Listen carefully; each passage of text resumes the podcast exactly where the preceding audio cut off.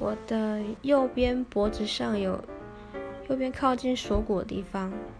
有一个很大的烫伤疤，大概有五公分左右吧。然后它是一个有点像钥匙的样子，钥匙的形状，中间还凹下去一个洞那种感觉。